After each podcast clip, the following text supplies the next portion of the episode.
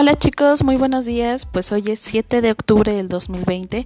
Hoy es miércoles y toca la actividad de español.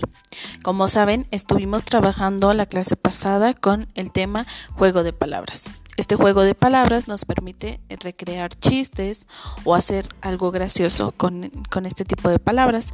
Por ejemplo, en uno de esos ejercicios o alguno de esos chistes era este, cómo se llama un oso ¿Cómo se llama un oso que cuenta chistes? Se llama chistoso.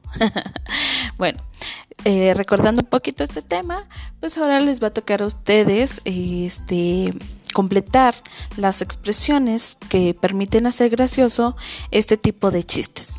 Eh, les presento a ustedes cuatro tipos de chistes o cuatro chistes Em, y con ayuda de su mamá o de su papá o de sus abuelitos van a irse también a la parte de recortes y van a cortar este, los recuadros que corresponden al día de hoy y, y los cuales nos permite contestar a los chistes para que sean graciosos. Diviértanse mucho y cualquier duda estoy a sus órdenes.